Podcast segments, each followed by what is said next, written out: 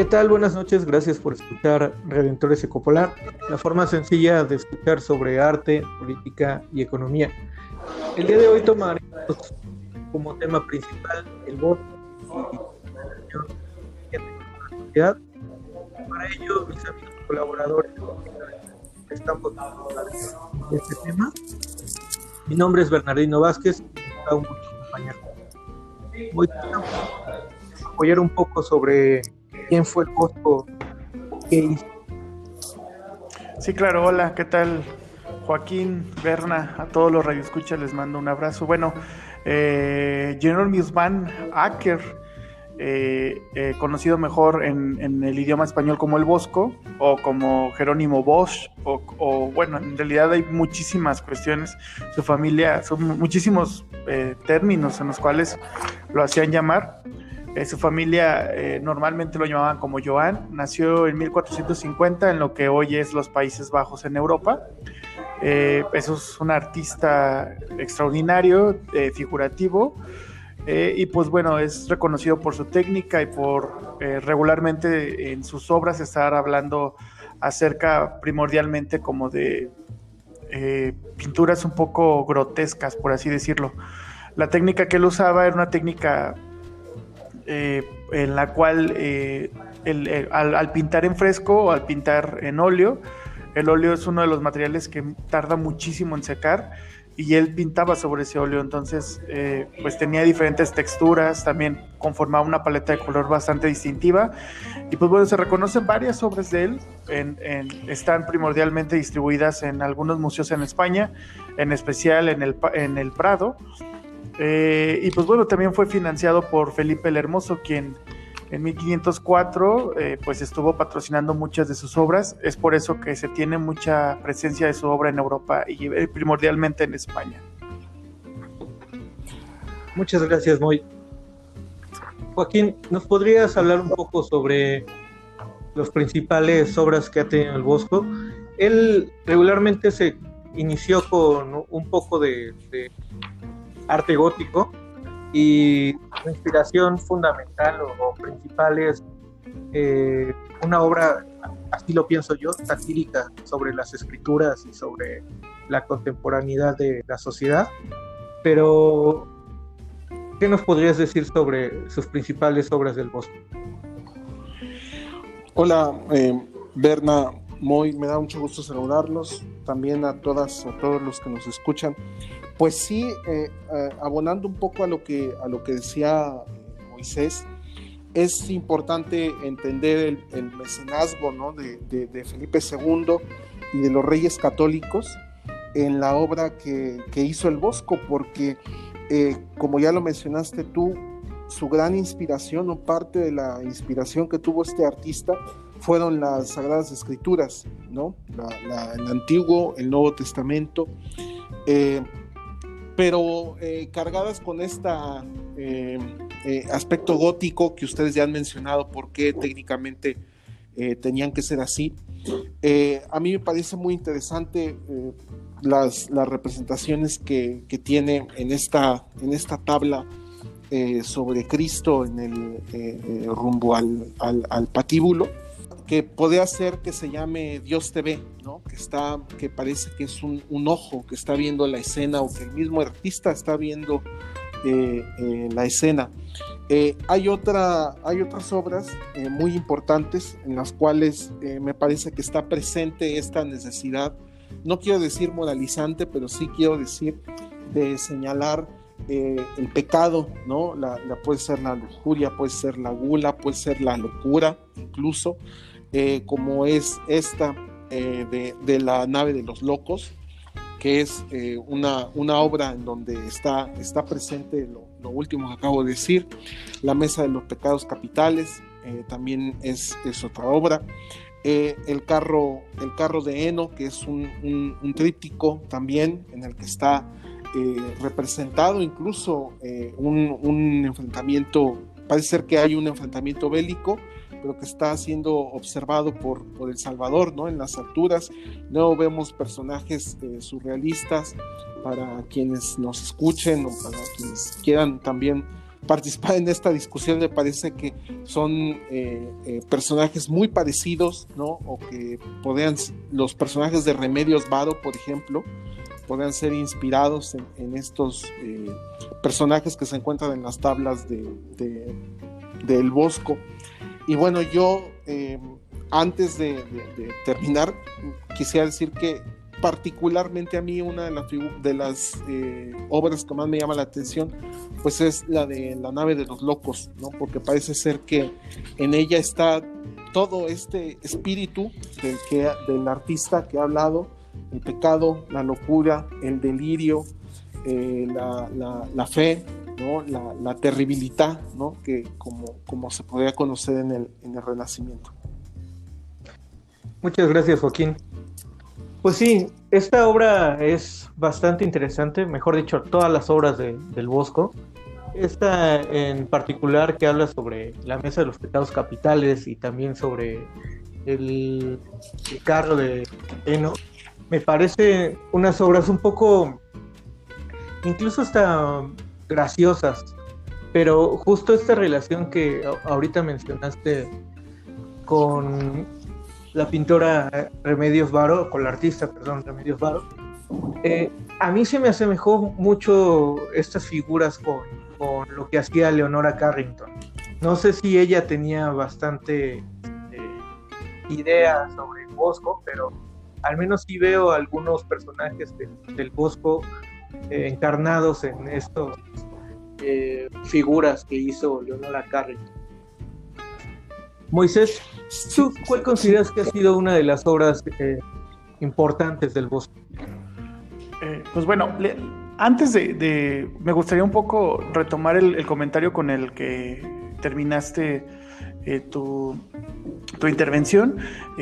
por ejemplo, algo que tenemos que, destacar del Bosco naturalmente es la influencia que ha tenido en diferentes corrientes artísticas. Ya lo mencionaron con Leonora Carrington, eh, lo mencionaron, pero también está Frida Kahlo, por ejemplo, eh, y también muchísimos artistas pop, por ejemplo, el mismo Michael Jackson.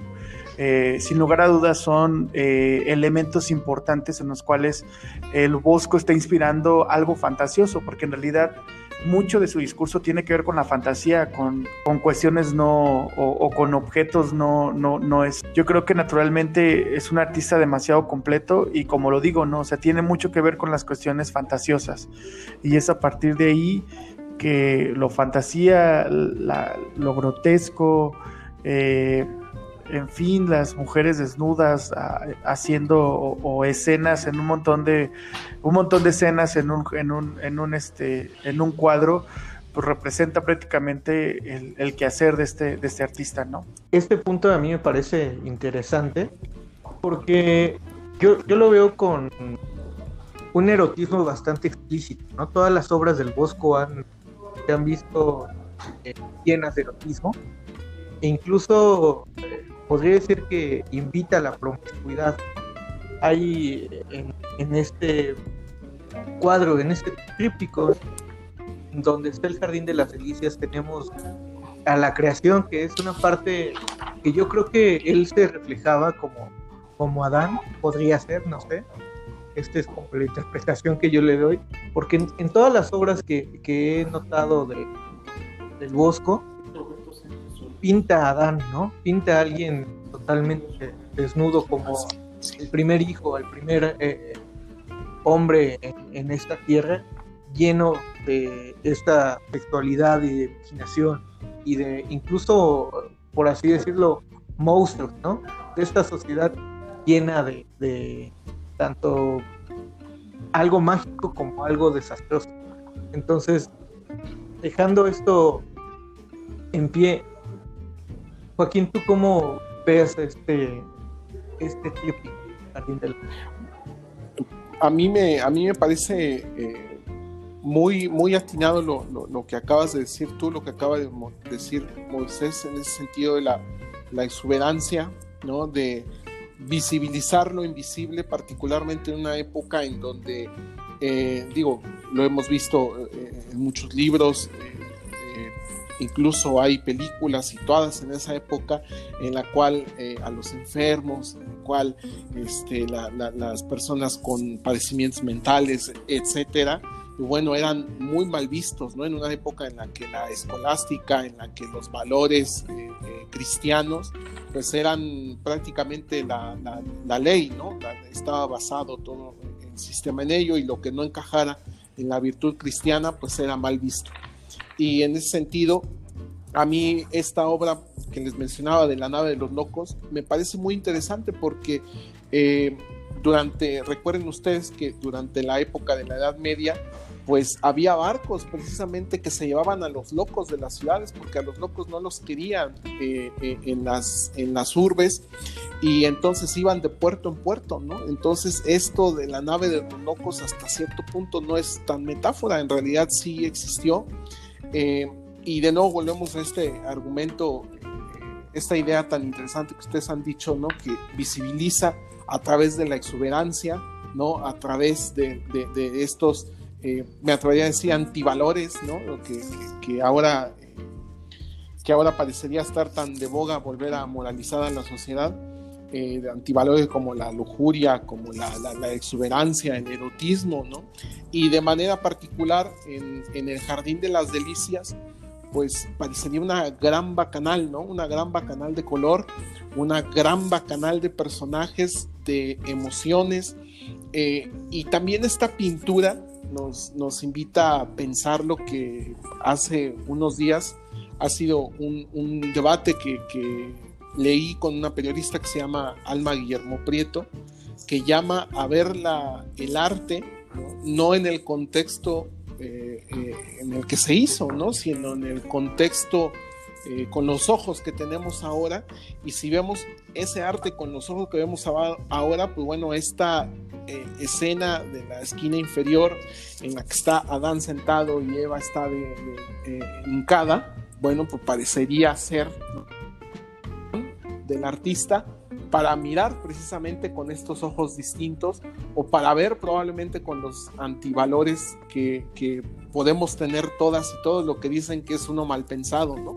Podría ser, como dices tú, Berna, una cosa ingenua por parte de, del autor, pero sin duda que es una provocación, ¿no? Y todas estas obras son una provocación en un contexto en el que la escolástica, pues era la norma, ¿no? Y era eh, de una rigidez eh, absoluta en, ese sistema social. Muchas gracias, Joaquín. Moisés, ¿cómo ves esta, esta obra del Jardín de las Delicias? A mí me parece excepcional, de hecho, uno se queda mirándola por mucho tiempo y empieza como a, verlo justo con los ojos de la sociedad que ahorita tenemos.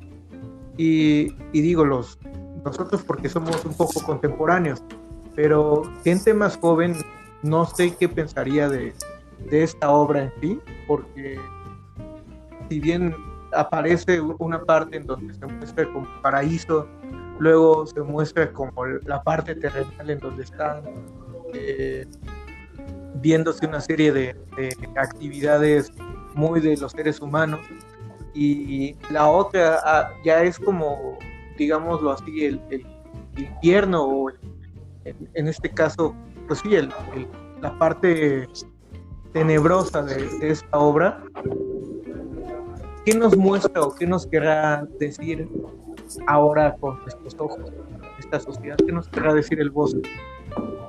Pues, pues yo, yo creo que eh, a mí me, me, preocupa un poco el, el ojo en el cual estamos viendo en este momento que todo lo queremos como ligar a los temas que en la actualidad estamos como que viviendo, ¿no? Eh, naturalmente, en temas históricos primordialmente es como que muy complicado que podamos observar un hecho sin la subjetividad, por ejemplo, que te permite tu, pues en lo que, en, la época en la cual estás analizándolo, ¿no? Entonces, eh, otra de las cuestiones que también es importante destacar, por ejemplo, del Bosco, es naturalmente esta concepción que él tenía, por ejemplo, de lo que significaba en, muchas maneras este, este jardín eh, terrenal de, pues, jardín perdido que la iglesia o que naturalmente las, las escrituras te han pues como enfocado, ¿no? Eh, qué significará, eh, pero también lo podemos exponer, por ejemplo, en, si en el, deseo es prácticamente esta promesa de, la vida después de la muerte o que estás fuera de dolor, ¿no? Ahorita también lo estamos viendo como uno de los grandes tópicos, ¿no? Este, mucha gente cuando muere alguien dice ya no está sufriendo, ya no hay dolor, ¿no? Y ahora entonces ese, es, esa promesa de la vida después de la muerte es una vida sin dolor pero también eh, en aquel entonces podríamos decirlo como el deseo, ¿no? Cuando, por ejemplo, muchas de las culturas prehispánicas en México eh, planteaban el deseo como una necesidad antes de morir, por ejemplo, ¿no? Y yo creo que también ese es un concepto de cómo está viendo eh, esta nueva concepción de la vida, ¿no? Y para mí me parece muy interesante eh, yo voy a ser bien sincero y creo que lo he dicho como el programa pasado me parece, o antepasado, el Bosco no es uno de mis artistas favoritos por grotesco. Eh, hay una definición de arte que me gusta mucho y que posiblemente en este momento la voy a romper, pero si el arte no te incomoda, pues no es arte, ¿no? Entonces, este, pues me ha logrado incomodar muchísimo, pero no es algo que me atraiga, ¿no? Entonces, eh, sí tengo como que muchas reservas de, la obra. Naturalmente me ha tocado admirarla, no me ha tocado como que revisarla también, pero no he tenido una oportunidad de eh, entrar más a, la obra, estudiarla más. Este, y pues bueno, también por eso un poco las limitaciones de mis comentarios, pero sí quería como destacar este tipo de conceptos que a mí me parecen muy interesantes en la obra. Muchas gracias, Moy. Joaquín, ¿Tú qué ves en esta obra? Bueno, pues creo que eh, son, son tres momentos, me parece que, no quisiera decir que en la vida de, las mujeres y de los hombres, pero sí como, como dice Moisés, son por lo menos eh, momentos por los que pasamos en, en, cuanto a creencias, ¿no? Eh, creencias sobre los excesos, sobre las, las pasiones, sobre los conceptos de la moral, ¿no? Este, quizá excesos en, el pensamiento religioso, ¿no? En el pensamiento mágico religioso, ¿no? Quizá un, exceso en el pensamiento también de lo que va a ocurrir cuando dejemos de estar en este plano material. Y por ejemplo, si uno ve la tabla de, de la derecha, que podría ser ya el el infierno, ¿no? digámoslo así, pues hay eh, elementos desproporcionados, ¿no? Hay elementos incompletos, ¿no? Como los, instrumentos musicales que son muy visibles, ¿no? Que son más grandes incluso que los personajes, ¿no? Eh, eh, parecería ser que hay órganos amputados, ¿no? Que están flotando en una nebulosa eh, que no, no sabemos bien a bien qué es, ¿no? Y del otro lado se nos ofrece la versión de, de la calma, ¿no? De, probablemente un ser eh, Dios, ¿no? Cristo. Está con esta pareja, Adán y Eva. Lo que ya he mencionado de las dos eh, que si las vemos con estos ojos, que, que, podría ser incómodo ahora, o podría ser una obra muy incómoda, eh, pues bueno, tendríamos eh, esta inconformidad. Probablemente hasta una acusación de, de, violencia, ¿no?